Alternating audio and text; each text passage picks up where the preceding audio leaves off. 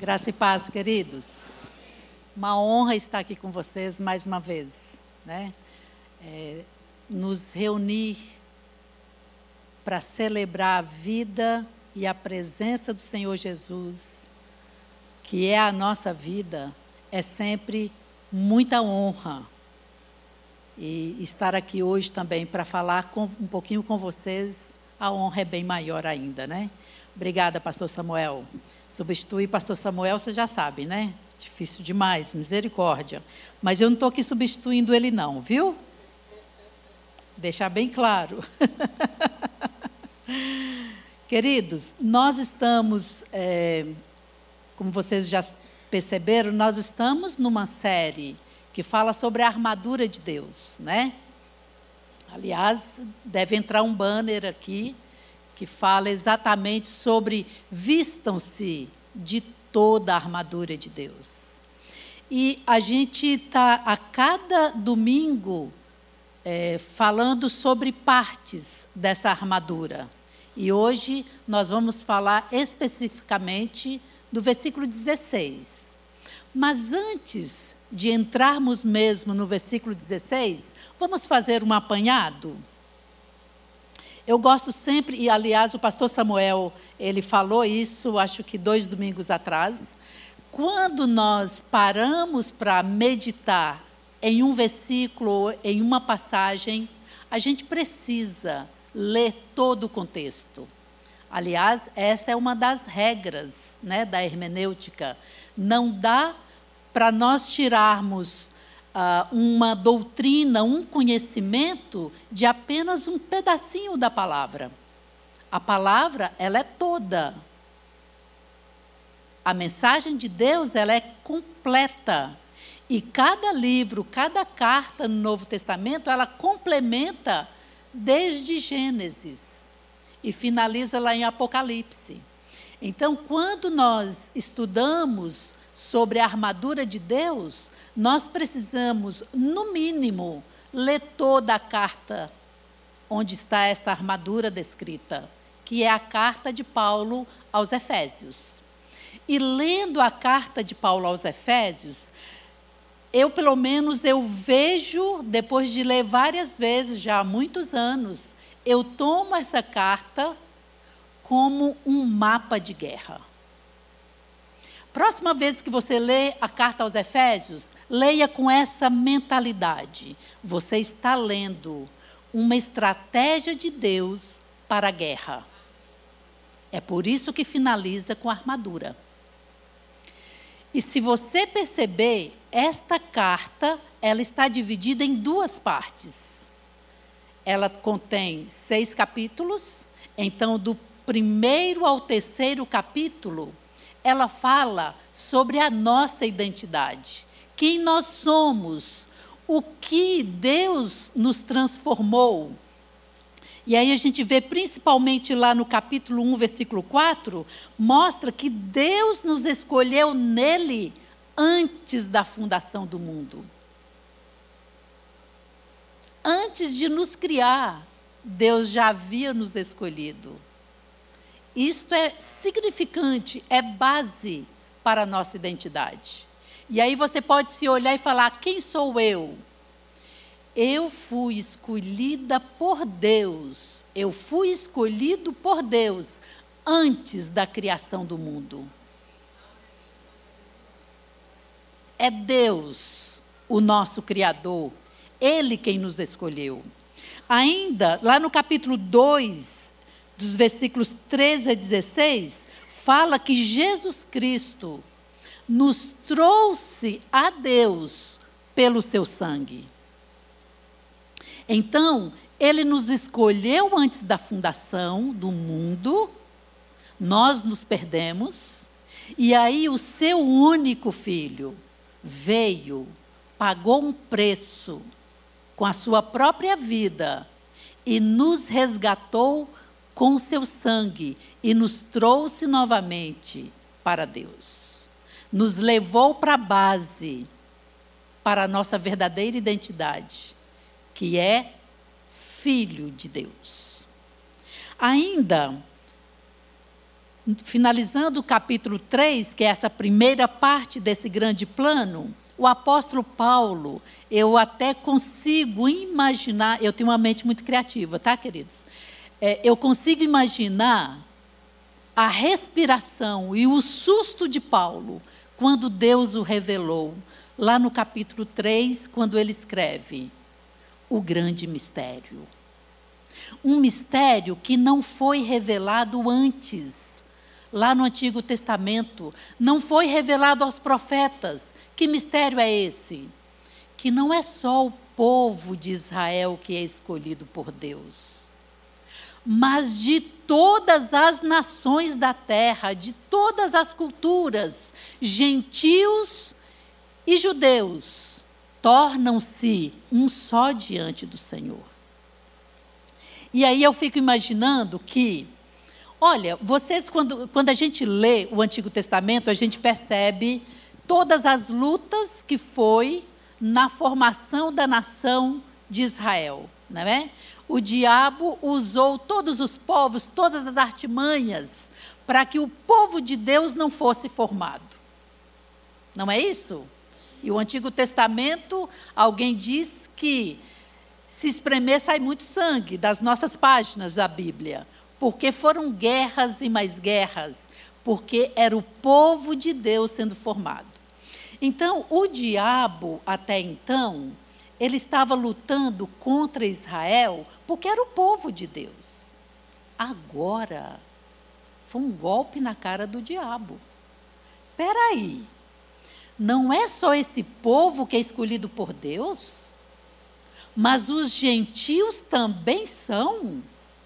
Este é o grande mistério, que estava escondidinho no plano de Deus e agora Deus, ó, explode na revelação para o apóstolo Paulo. Não, qualquer pessoa de qualquer nação que reconhecer que Jesus é o Filho de Deus, que ele morreu numa cruz para acabar com o inferno na vida de cada pessoa, e se essa pessoa crê, torna-se o novo Israel de Deus. Este é o grande mistério que nesta carta está dizendo: vocês não são pouca coisa. Quem crer em Jesus torna-se filho de Deus, torna-se igual a um judeu diante do Senhor. Agora, tanto gentios quanto judeus formam agora um exército de Deus na terra. E você e eu fazemos parte. Então, a primeira parte da carta aos Efésios é Deus falando conosco quem nós somos. É um treinamento para a guerra. É dizendo: olha, você é um filho. E agora, a partir do quarto capítulo em diante, é uma instrução como colocar esta identidade em evidência. Quem é filho, comporta-se como filho. Quem é filho, imita o seu pai. Obedece o seu pai. É gentil. É honesto. É contra a corrupção. É a favor da justiça. Faz o bem não importa se você é bem ou maltratado, o seu comportamento é para o bem. Seja você autoridade, ou seja você alguém que está sob autoridade.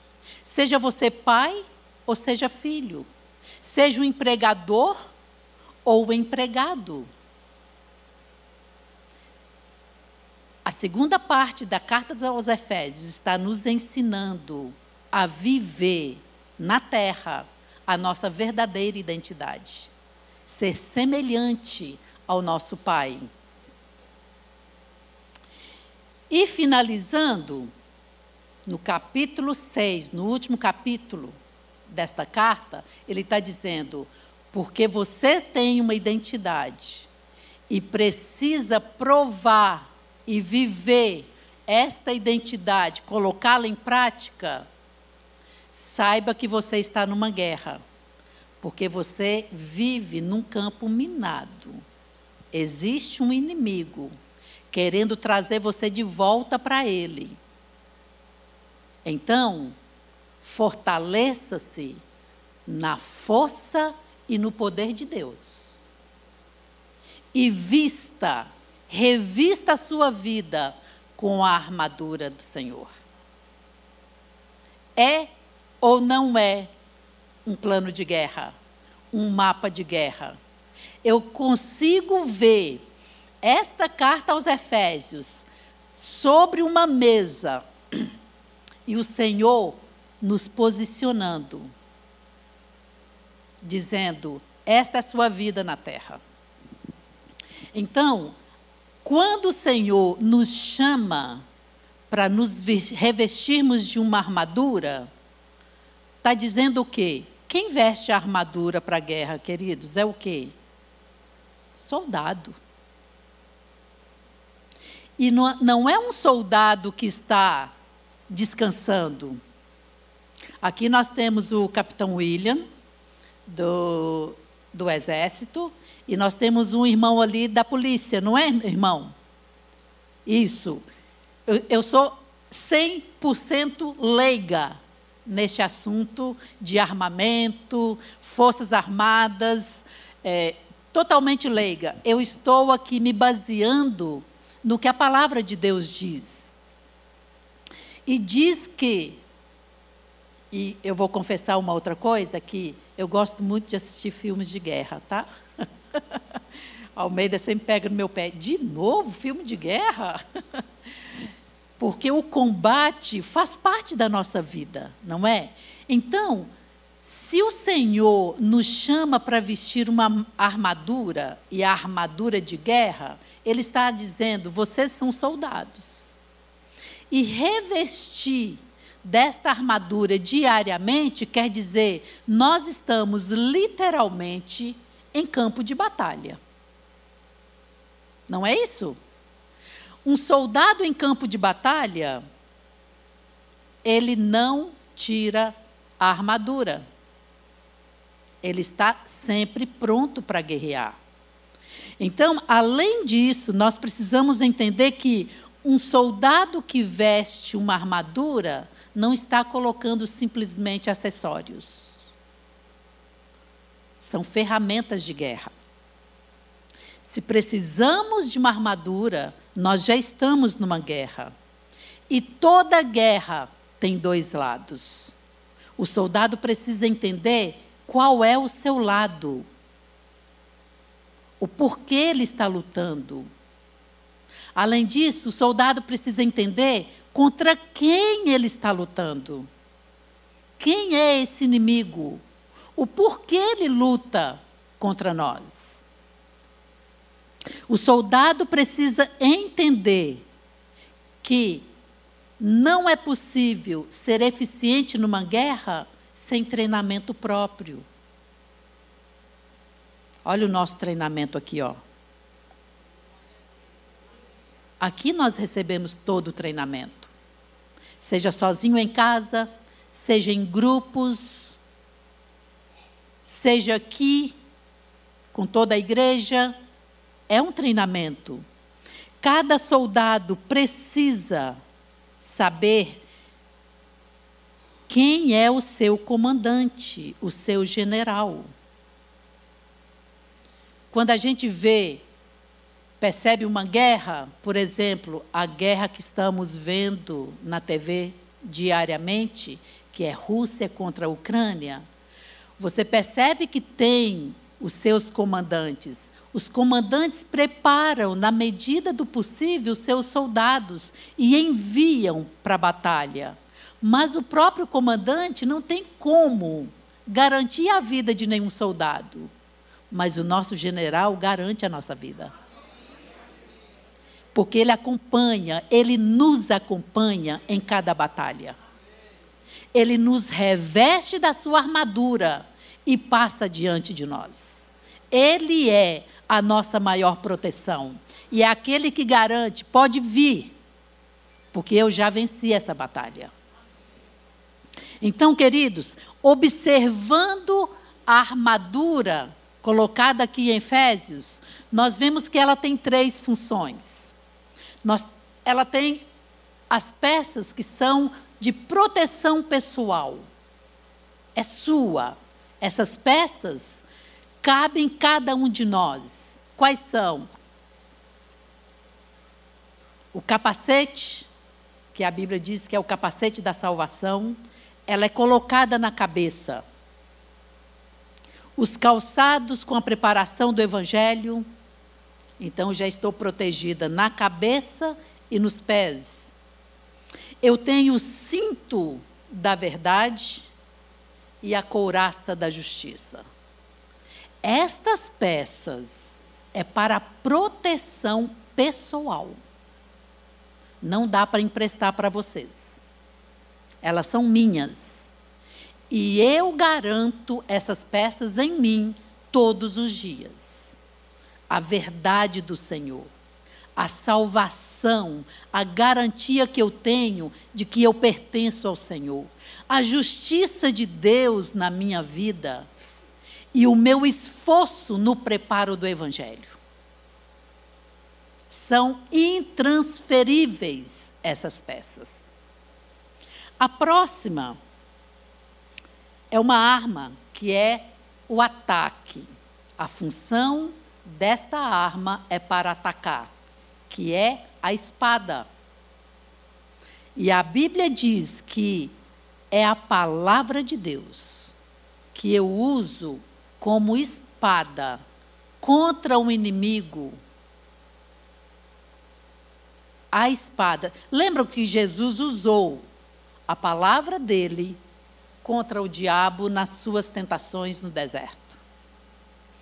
E a terceira, que nós vamos falar um pouquinho mais hoje, é uma peça que é a, tem a função de defesa.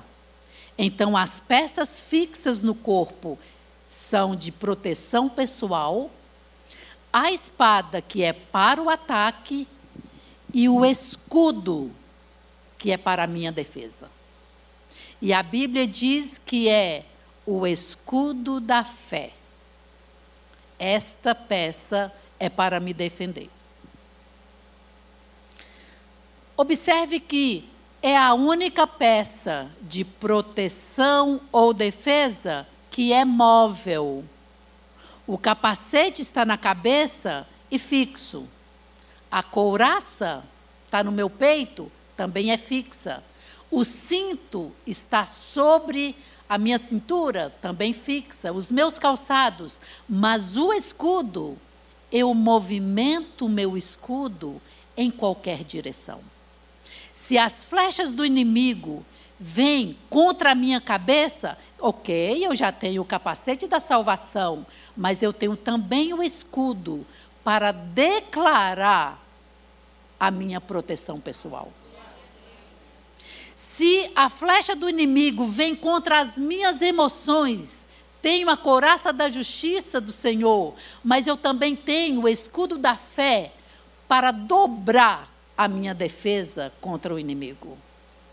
E assim, o escudo, o soldado pode movimentá-lo para qualquer direção, para aumentar a sua proteção que já está no seu corpo. O escudo da fé. Eu amei esse tema, gente.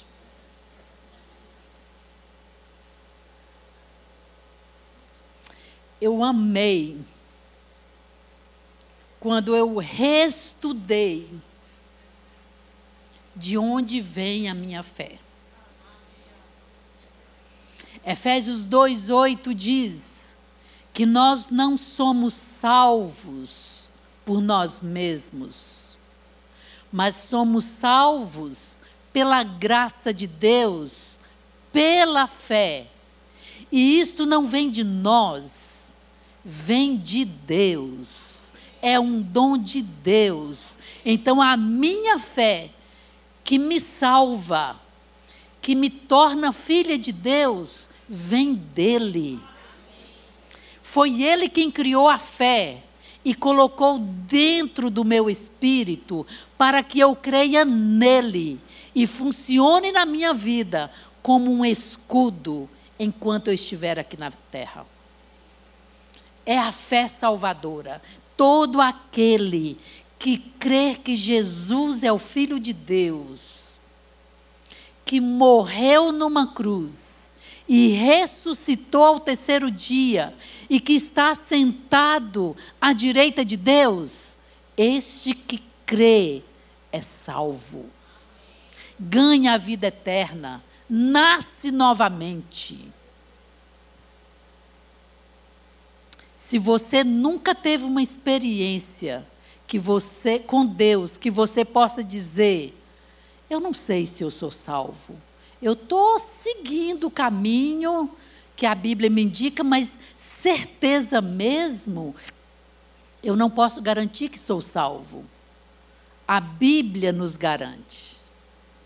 Para você que está nos assistindo em casa, a palavra de Deus garante que se você confessar, falar com a sua boca, que Jesus Cristo é Deus, que Ele é o Filho de Deus, que veio e morreu numa cruz, mas que ressuscitou e está hoje reinando no reino de Deus, você é salvo. Então creia. Deixe que a fé que Deus criou e plantou dentro de você venha agora com uma confissão e diga: Eu creio. Assim você nasce novamente. Assim o seu espírito, que morreu um dia lá no jardim do Éden, em Adão e Eva, ressuscita e sabe por que ressuscita? Porque o Filho de Deus ressuscitou. Foi Ele quem morreu por nós e concretizou a nossa fé na Sua ressurreição. A ressurreição de Jesus é a chave para a nossa fé, porque é fato. Olha o que diz lá em Lucas, oh, perdão, em Atos, capítulo 1, dos versículos 1 a 3. Lucas quem escreveu, ele diz assim: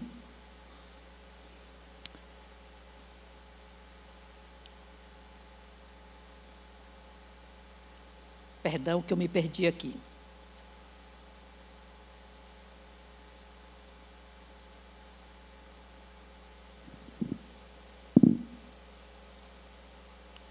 Atos 1, de cap, versículo de 1 a 3.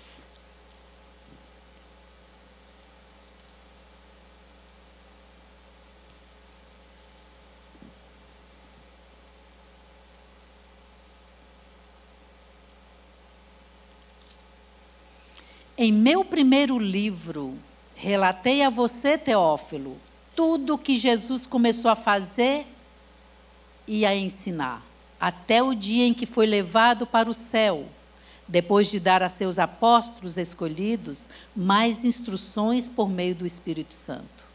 Durante os 40 dias após o sofrimento e morte, Jesus apareceu aos apóstolos diversas vezes.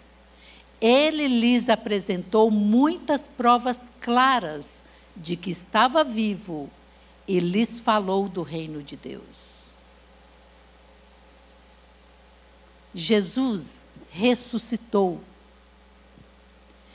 E não é uma coisa de imaginação, ele apareceu por 40 dias, por diversas vezes, quem o viu crucificado, agora depois de três dias, o viu vivo. E não era um espírito, um fantasma, era em pessoa. Ele comeu com os discípulos. Tem uma outra passagem que diz que ele apareceu de uma vez a mais de 500 pessoas, dizendo: Eu ressuscitei. Agora vocês podem crer porque eu venci a morte, eu venci o inferno. Esta é a chave para a nossa fé. Se Jesus tivesse apenas morrido, todo mundo morre, né? Um dia todos nós morreremos. Ok. Mas ressuscitar, voltar à vida e vê-lo subindo para Deus, voltando para o seu trono, é a chave da nossa fé. Nós não estamos imaginando ou criando coisas na nossa cabeça. A nossa fé tem base. E a base é a ressurreição de Jesus. Numa dessas aparições, Tomé ficou famoso, né, como aquele que não tem fé. Tomé ele estava ausente quando Jesus apareceu aos discípulos. Aliás, quando Jesus ressuscitou, ele, ele apareceu às mulheres, né? E aí os discípulos, não, peraí.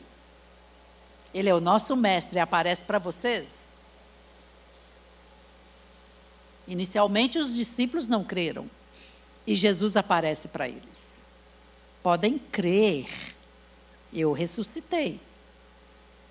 Mas nessa aparição, Tomé não estava presente. Quando Tomé chega, Jesus já tinha desaparecido. Tomé fala: Ah, eu não acredito em vocês, não. Não creio no que vocês estão falando, porque eu sei que ele morreu. Será porque Tomé não creu nos seus amigos? Porque são homens falhos, capazes de entrar em ilusões, em mentiras. Estavam todos de luto, desesperados, e de repente, todos animados, dizendo: O Mestre está vivo. Então, quando Tomé disse: Se eu não tocar nas feridas dele, eu não creio. E Jesus aparece para Tomé e mostra: Tomé, olha aqui, toque nas minhas feridas. A Bíblia não diz se Tomé tocou, mas diz uma coisa: ele se prostrou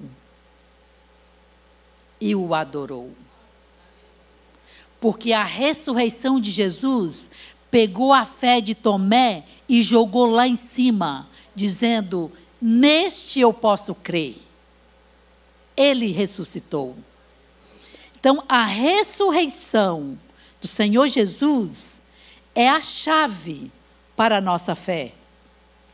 Na morte de Jesus, os discípulos se dispersaram. Depois que eles viram o Cristo ressurreto, eles ficaram destemidos e arriscaram tudo para anunciar as boas novas, porque era fato. A nossa fé se baseia em fatos, não simplesmente em algumas histórias. É fato. Jesus ressuscitou. Na época, os sacerdotes e Roma divulgaram uma história dizendo que os discípulos haviam roubado o corpo de Cristo para dizer que ele havia ressuscitado. Mas aí eu me pergunto: será que aqueles homens tinham famílias? Todos aqueles discípulos, todos que viram Jesus depois da morte, ressurreto, Será que eles arriscariam tudo? E tudo quer dizer suas próprias vidas? E todos eles foram mortos mesmos? Por uma fraude? Quem arrisca sua vida sabendo que é uma fraude, uma mentira? Mas porque eles viram o Cristo ressurreto, a fé foi a coragem que eles tiveram para dizer: Jesus é as boas novas do Senhor para a nossa salvação.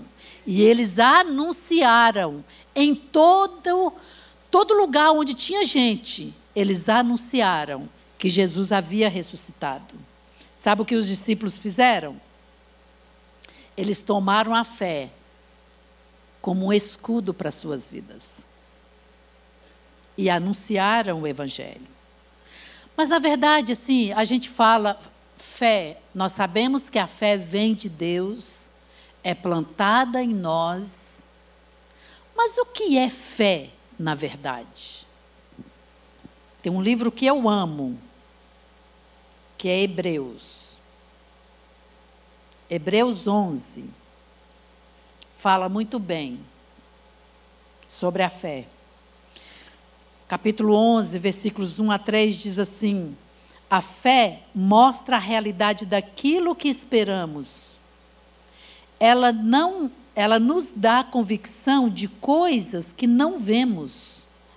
Pela fé, pessoas em tempos passados obtiveram aprovação. Pela fé, entendemos que todo o universo foi formado pela palavra de Deus. Assim, o que se vê originou-se daquilo que não se vê. Pela fé. A fé. Então, Hebreus está dizendo aqui: olha, a fé é uma certeza concreta. É isso que no grego quer dizer além de ser certeza, ela é concreta. É uma confiança sem espaço para dúvida. É uma declaração escrita e oficial em relação às promessas de Deus, sendo que a vida e a obra do Messias é a maior e melhor promessa. É a convicção dos fatos que não se veem, mas são reais. Tem uma versão que diz assim: ora, a fé é o firme fundamento das coisas que se esperam e a prova das coisas que não se veem. Quando nós vemos essa palavra fundamento em grego, quer dizer estar sob. E naquela época, esse fundamento era um documento, era um título de propriedade. Daí veio a palavra fundamento. Esse título de propriedade que a pessoa tinha dizia: aquele terreno é meu. É o que nós temos hoje de escritura, não é? E Paulo está descrevendo, aliás, Paulo não, perdão. O autor dos Hebreus, que eu acredito seja Paulo, o autor da carta aos Hebreus está dizendo: olha, a fé é um documento que você tem a posse das promessas de Deus. É um título de propriedade que você diz: essas promessas de Deus são para mim. Eu tenho a prova, está aqui o, o meu documento. É a fé. Então, a fé, por mais que não conseguimos explicar na sua totalidade, ela é real. Porque é a fé que nos leva à ação. Lembra quando é, nos evangelhos, todas as vezes, ou quase todas as vezes, que Jesus se aproximava de alguém para curar, seja cegueira, seja qualquer doença, o que Jesus perguntava? Você crê? E depois que ele curava, o que ele dizia? A tua fé te salvou. Então veja que é mesmo um título de propriedade que nós temos. A fé não pode ser simplesmente, ah, eu eu acredito. Aliás, eu acho que é em Tiago, diz que até os demônios acreditam em Deus.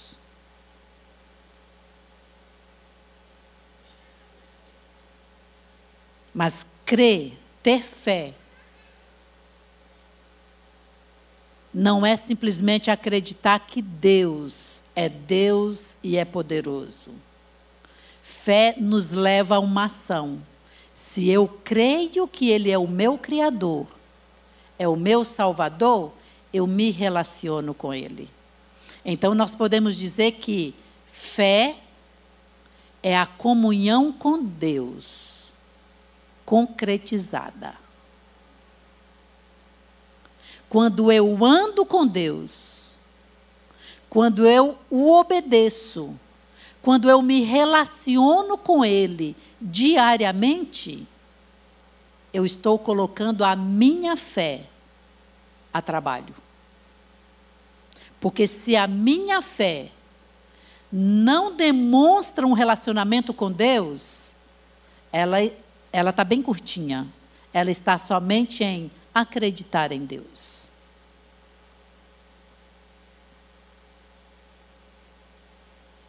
E aí, esse capítulo de Hebreus, ele é conhecido como a galeria dos heróis da fé. Vamos ver alguns aqui? Veja, no versículo 4, diz assim: pela fé. Aliás, todo esse capítulo, falando de alguns personagens no passado, fala pela fé. Pela fé, Abel apresentou a Deus um sacrifício superior ao de Caim. Versículo 5: Pela fé, Enoque foi levado para o céu sem ver a morte.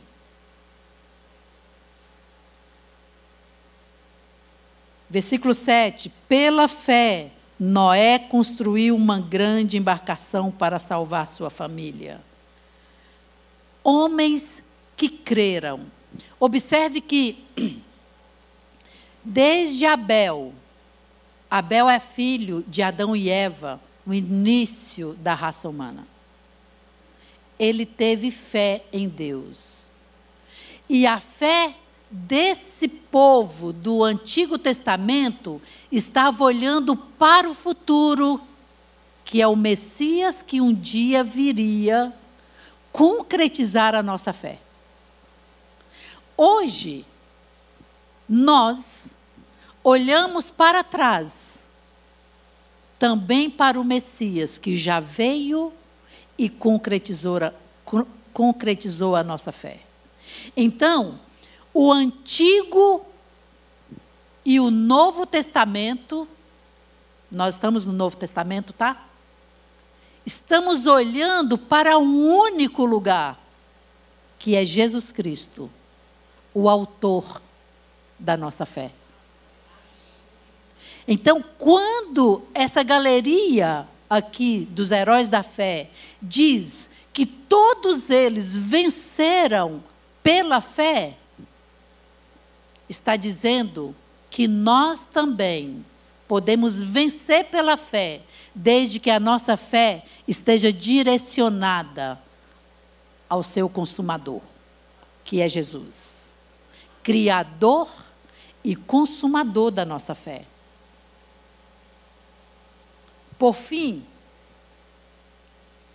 ainda nesse capítulo, nos versículos 32 a 40, ele diz que a fé tem um preço. A fé não é um cálculo de sucesso na terra. Veja só, eu gostaria de ler. Nunca li, na minha toda vida de, de ler a Bíblia, nunca li esses versículos sem chorar. Eu espero que seja a primeira vez, tá? 32.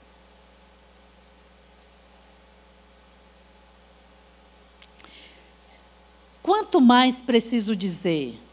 Levaria muito tempo para falar sobre a fé de Gideão, Baraque, Sansão, Jefté.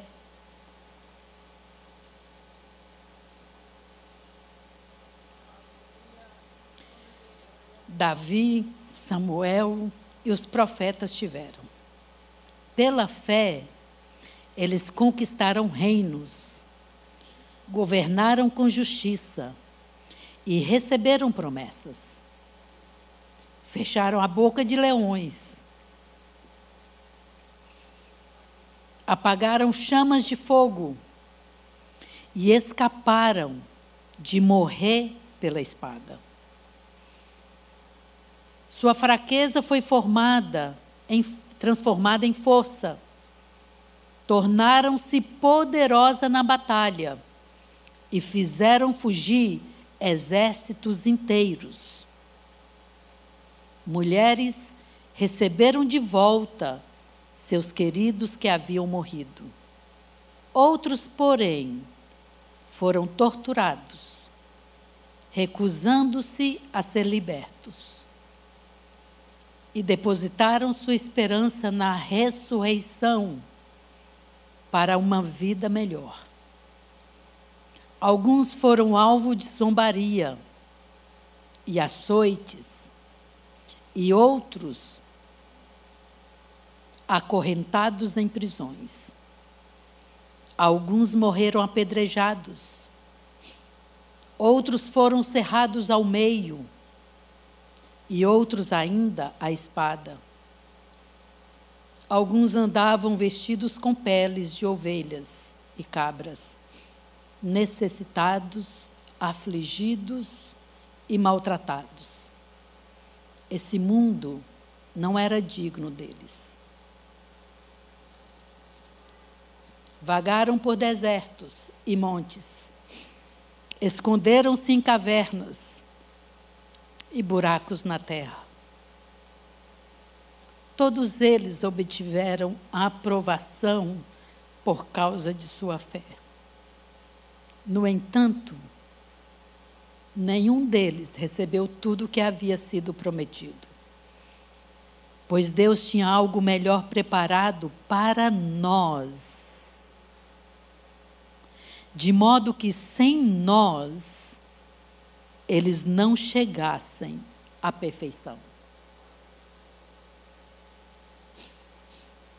A nossa fé, queridos, esse escudo que nós podemos nos movimentar para a nossa defesa, não nos garante aplausos aqui na terra. Não nos garante status não nos garante não passar por aflições, por necessidades, por doenças, por perseguições. Aliás, nós estamos vivendo uma época na igreja em que a perseguição em alguns países ela está sendo em grupo, não só a indivíduos, mas em massa. Eu tenho algumas amigas indianas e há pouco tempo elas me mandaram um pedido de oração dizendo: esta semana 250 igrejas aqui na Índia foram incendiadas durante o culto. Muitos morreram. É uma perseguição violenta. Mas a fé em Deus, a fé que o Senhor plantou em nós, ela sempre foi é, guerreada. O inimigo sempre tentou combater a fé de Deus em nós. Veja só esse texto, há quantos anos atrás, quantos irmãos nossos sofreram, mas eles não recuaram, porque eles se revestiram da armadura tomaram, embraçaram o escudo da fé. Aliás, tem uma versão que diz: levantaram o escudo da fé e se protegeram, morreram no corpo físico, mas permaneceram firmes e herdaram a herança do Senhor Jesus. E um dia estaremos todos nós juntos.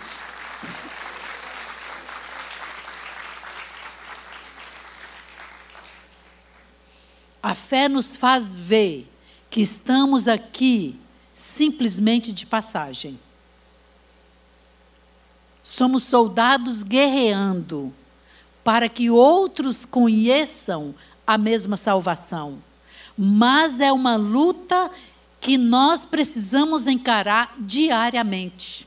Sabe que no passado, quando se usavam os todo, todos esses, esse, toda a armadura, e depois de uma guerra, os soldados não tiravam a armadura, mas tantas flechas atingiam o escudo que o escudo precisava passar por alguns reparos. Vejam que o, o escudo Naquela época, ele era feito de madeira, revestido de couro de animal, e esse couro tinha um tratamento em que, quando uma flecha incendiada atingiu o escudo, aquele couro não era inflamado, porque estava bem tratado contra o fogo. Mas muitas flechas entravam no escudo, e depois de uma batalha, o soldado levava o seu escudo para ser reparado. E ali retiravam as flechas, tapavam os buracos, observava a estrutura do seu escudo e dizia: está pronto, pode voltar para a linha de frente novamente. Eu fico pensando que em todas as nossas batalhas, seja na saúde, seja na família, seja qualquer batalha no trabalho, tudo que nós entendemos que é uma fase difícil, em que nós tivemos que levantar o nosso escudo de fé contra todas as flechas inflamadas do inferno, nós precisamos voltar à palavra de Deus e rever os reparos do nosso escudo. Rever de onde ela, esse escudo nasceu? Onde a nossa fé está depositada? Ok, Margarete, eu sei de tudo isso, mas um soldado precisa ver, rever, se debruçar sobre a base da fé. Porque a fé, ela pode se desgastar. O soldado pode chegar a uma exaustão a ponto de querer desistir. E é revendo de onde nós obtivemos essa fé, é que a fé volta com todo o vigor. É abastecida e é pela palavra de Deus e pelo Espírito dele que habita em cada soldado. a mesma fé que nos livra de sofrimentos, pode também nos dar o suporte para suportarmos a dor. Às vezes Deus não nos livra de algumas coisas, mas a fé nos dá a força necessária para suportar a aflição. A fé não é uma ponte que você salta sobre as águas, mas é uma força e uma habilidade para você navegar no meio das águas e atravessar e ir para o lado que você necessita. Então a fé, ela não é um cálculo de sucesso como o mundo entende que é. Ah, eu estou bem, minha fé, eu sou uma mulher de fé. Eu tenho uma bela casa, eu tenho uma, uma família bem estruturada, eu tenho um excelente emprego, eu tenho um carro do ano, eu tenho, eu tenho, eu tenho. Não. A fé vai para muito mais. Aliás, o Senhor Jesus disse: Olha, quando você colocar o meu reino em primeiro lugar, essas coisas aí, ó, vão te acompanhar naturalmente mas é o meu reino em primeiro lugar. É a batalha da fé em primeiro lugar.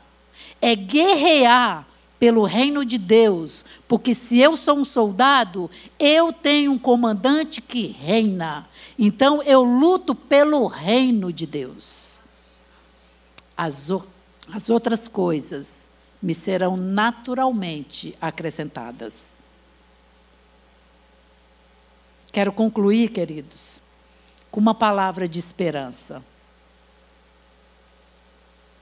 Apesar de que a fé nos leva para uma vitória atual, mas é muito mais futura, veja que o escritor, ele, ele finaliza o capítulo 11, mas ele continua com um texto que, para mim, é um complemento do 11. Os três primeiros versículos do capítulo 12 diz assim: Portanto, uma vez que estamos rodeados de tão grande testemunha, de grande multidão de testemunhas, livremo-nos de todo o peso que nos torna vagarosos e do pecado que nos atrapalha, e corramos com perseverança a corrida que foi posta diante de nós. Mantenhamos o olhar firme em Jesus, o líder e aperfeiçoador da nossa fé. Por causa da alegria que o esperava, ele suportou a cruz sem se importar com a vergonha. Agora ele está sentado no lugar de honra, à direita do trono de Deus. Pensem em toda a hostilidade que ele suportou dos pecadores. Desse modo, vocês não ficarão cansados nem desanimados. O escritor está colocando agora que esses soldados também está numa corrida para uma vitória. Aliás, o apóstolo Paulo, ele usa muito bem esses dois exemplos para falar dele mesmo. Ele finaliza a vida dizendo assim: Olha, combati o bom combate. Acabei a carreira ou a corrida. Depositei minha fé? Não, guardei a fé. Um dia, todas as lutas desta vida chegarão ao fim. Um dia, chegaremos no final desta corrida, mas a fé, ela estará sempre conosco, porque ela nasceu em Deus e nos foi dada para continuarmos crendo que Ele é poderoso para cumprir todas as suas promessas. Aliás, a fé tem um ponto de partida, que é crer em Deus ele é quem ele diz ser. A fé começa aí. E o final dessa partida é a promessa de Deus em nós. Ele cumpre o que ele diz, o que ele promete. Então, a nossa fé é como uma corrida. Tem o seu ponto de partida, que é Jesus e sua linha de chegada, que é Jesus. Veja que o autor está dizendo: enquanto você quer, corre, mantenha o olhar fixo em Jesus, o líder e aperfeiçoador da nossa fé. Permaneçamos, queridos, firmes no Senhor. Usemos diariamente o escudo da fé para nossa defesa, seja no combate, seja na corrida.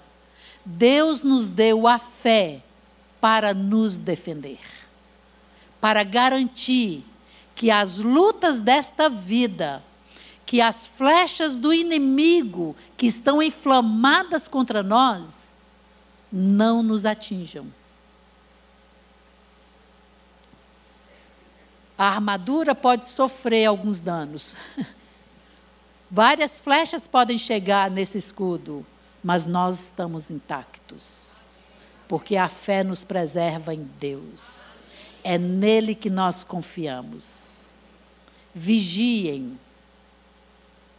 A Bíblia diz que o nosso inimigo, ele está como um leão ao nosso derredor procurando a quem possa tragar. Sabe o que isso significa? Já viu algum documentário sobre caça de animal? Os leões, eles se escondem. e esperam as manadas virem para as águas. E eles estão escondidos. E eles observam as manadas. Aquele animal está assim meio disperso, ai que maravilha, água em abundância. Ah, está um tumulto aqui, a água ficou meio barrenta, vou beber água limpa ali, sozinho. E está bebendo água, disperso, pensando na vida, observando a natureza. E os leões estão lá. Opa, aquele ali é presa fácil. Está bem disperso. Vamos atacar. E não tem animal disperso que corre mais do que um leão faminto. Sabe o que isso quer nos dizer? Na guerra, soldado não luta sozinho. Precisamos uns dos outros. Afinal de contas, a fé nos trouxe para um corpo que é chamado o corpo de Cristo. Estamos juntos. Não existe uma só pessoa dizendo, eu sou o corpo de Cristo. Não é a junção de todos nós. Formamos o corpo de Cristo. A unidade da igreja determina que escudo com escudo mais escudo forme um, uma barreira enorme que nenhuma flecha consiga nos alcançar. Mas mesmo assim, na guerra, o flecheiro, quando vê aquela barreira de escudos protegendo os soldados, ele olha e olha e procura uma brechinha. Se eu acertar a flecha naquela brecha, eu atinjo alguém. São estratégias de guerra. E é isso que a gente precisa entender quando lemos a carta aos Efésios falando sobre a armadura, nós temos um general que nos habilita e nos capacita, que está diante de nós, mas a cada um ele dá sua armadura. É pessoal. A armadura é de cada um, é intransferível. Cada soldado cuide da sua armadura. Amém, queridos?